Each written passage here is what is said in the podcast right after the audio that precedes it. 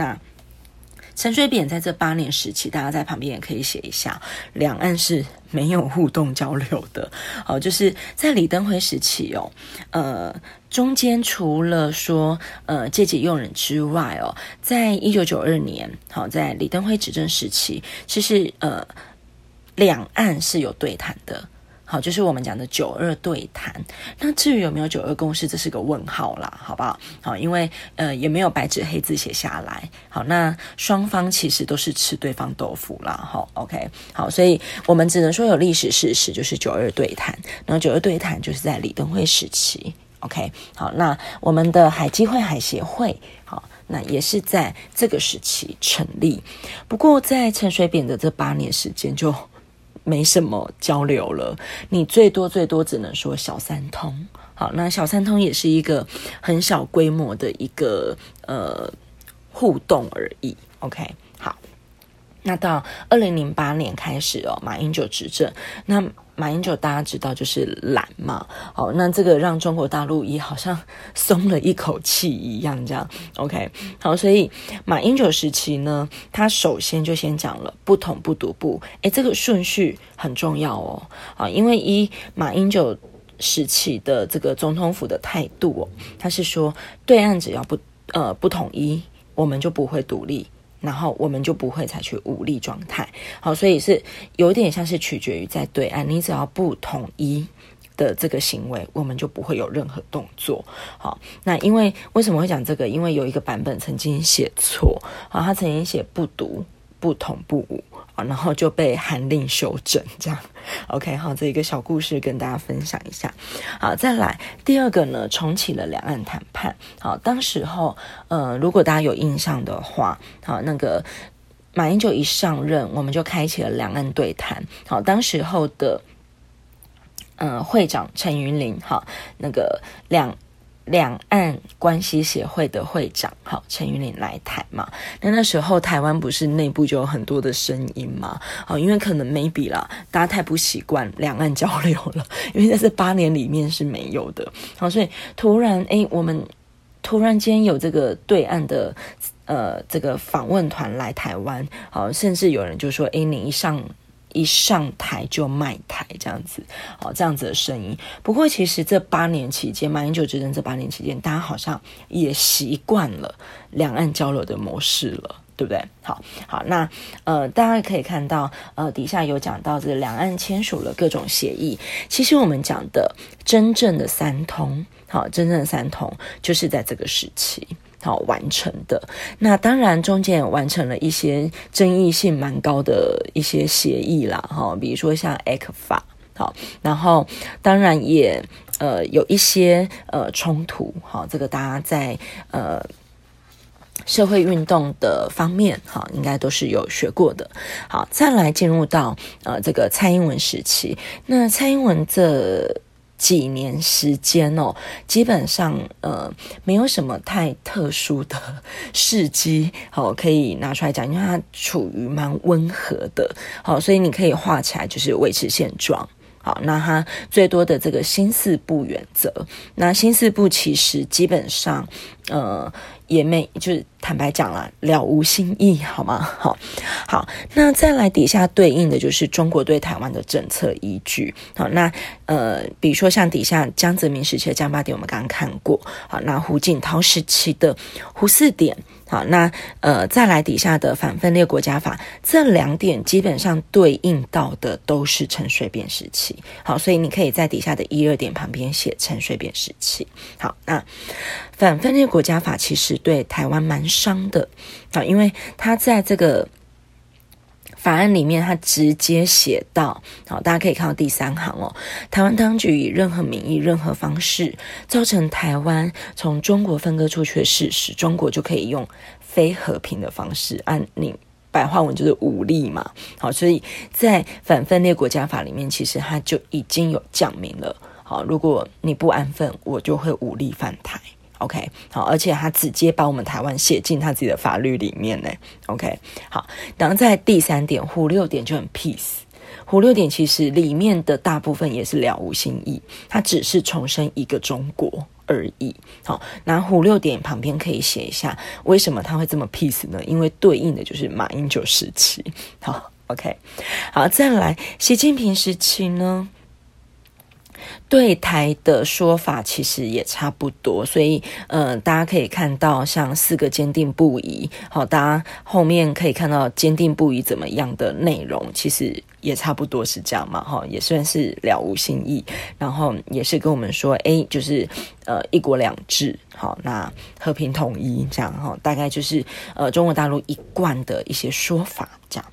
好，再来呢，我们可以看到第五点哈，中国大陆的呃党政体制的运作，那这个就是对应到我们前面开头讲的时事案例，好，就是我们讲的这个二十大。好，那中国的政治体制，大家其实可以看到后面的图示哦。好，那图示呢，这个其实分两块哦。好，就是我这边要讲的是前面我在。第五大点里面，我分了第一大点跟第二大点嘛，哈。那第一大点其实是走宪法体制，好，宪法怎么规定的？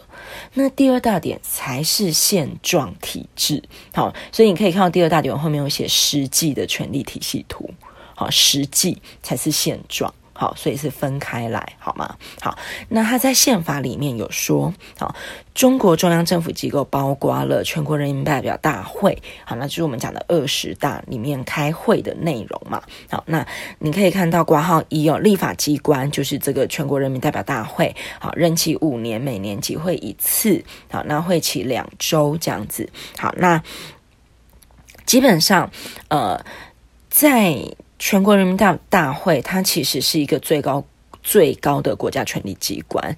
好，大家不要用三权分立的这个思考去想，呃，中国的政治制度。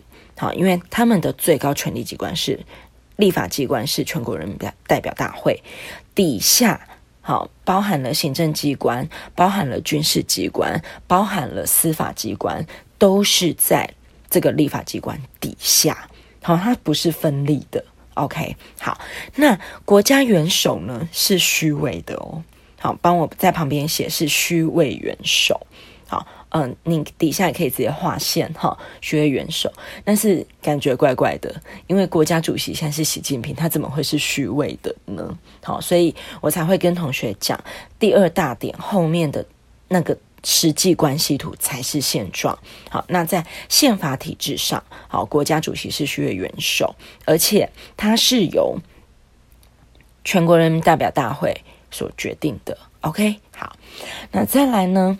行政机关、国务院、哈，军事机关、呃，军委会、哈，国家军委会，然后再来司法机关、哈，人民法院跟人民检察院，这些都是在呃全国人大底下。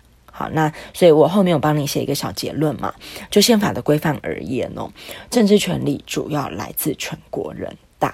可是，就问题就是，诶，大家其实都只知道国家主席，怎么会知道全国人人大委员会有哪些？哦，更何况他的这个呃代表的人民非常非常的多。好，那我们只知道习近平啊，对吧？好，那怎么会这样呢？原因就是，其实。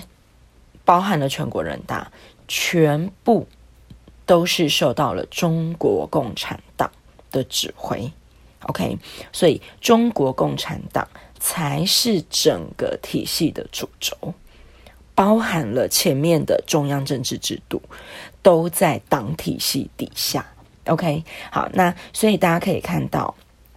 整个三角形的，我们要从最底下的图往上看，哈，最底下的图，中国共产党的全国代表大会将近，呃，我我们就讲整数好了，哈，将近三千人嘛，对不对，哈，二二七零这样，哈，基本上这些人就是鼓掌通过的对象而已啦。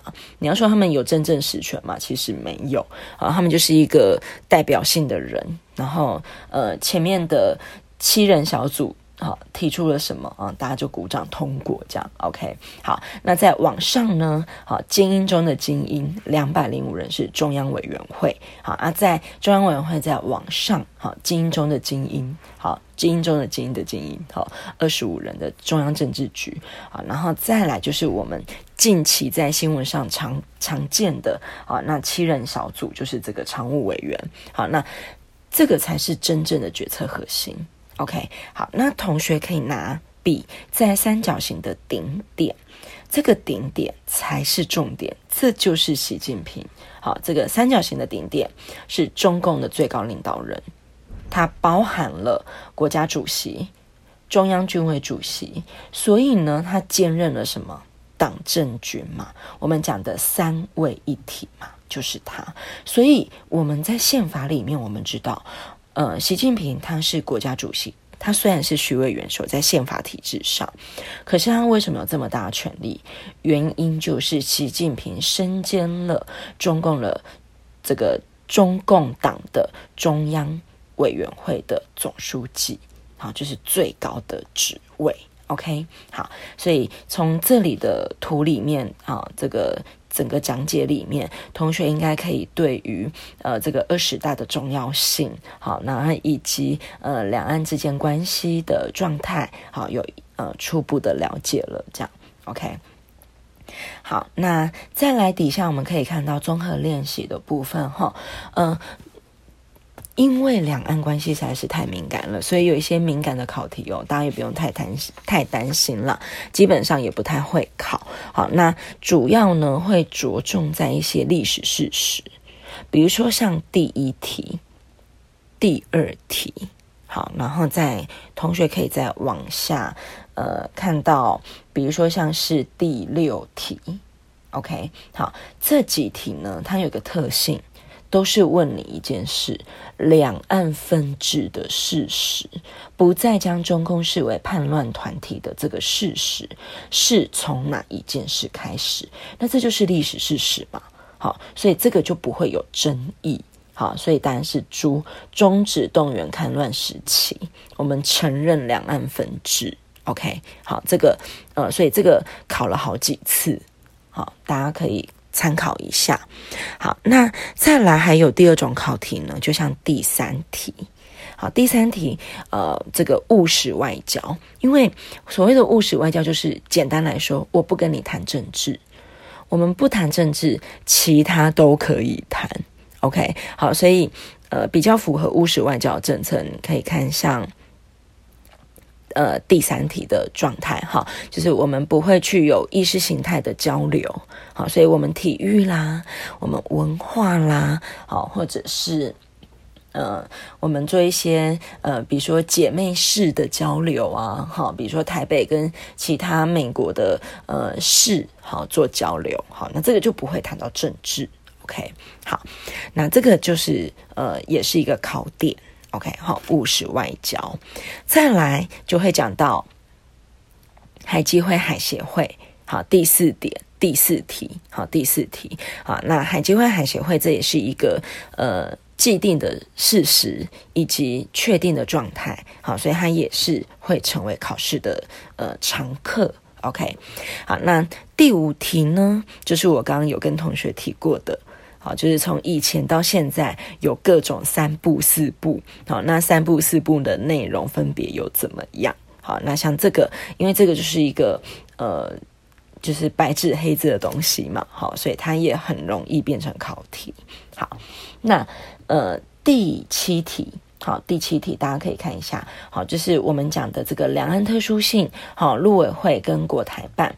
那这个第七题，其实同学是可以对应到第四题的。好，因为第四题跟第七题，它其实就是一个上下关系。OK，好，比如说我们讲的这个。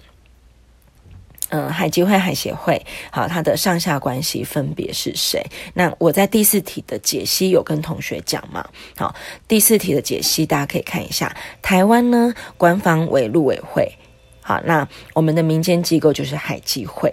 那实际上我们是透过海基会跟呃对岸交流，那是陆委会授权给海基会，所以大家可以在海基会旁边写，它是一个半官方的组织。好，半官方。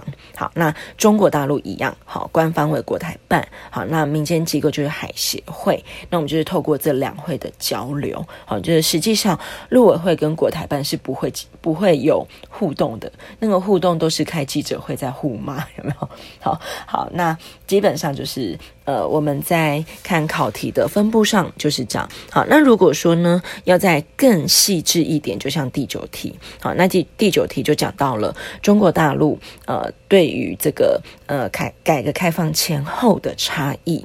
好，那改革开放前后呢，基本上。在人事制度上是没有太大的改变哦。好，大家呃记得一下哈，在人事制度上，基本上中国大陆一样都是社会体制、社会制度、社会主义。好，那可是，在经济方面，大家不要再停留在以前他们的这个社会制度了哦。好，在经济方面，其实中国大陆基本上已经采取了西方的市场经济体制了。你也可以说，他接受了资本主义的呃经济策略。OK，好，所以为什么他们会经济起飞的这么快？好，原因是他们在经济政策上是有做调整的。OK，好，那再来第十题就是回应到我们前面呃有讲过的内容，好，就是三个时期的呃相关的呃不同的文件啊、口号啊，好的考题。OK，那以上好就给大家作为参考。OK，希望以上内容对同学是有帮助的，谢谢大家。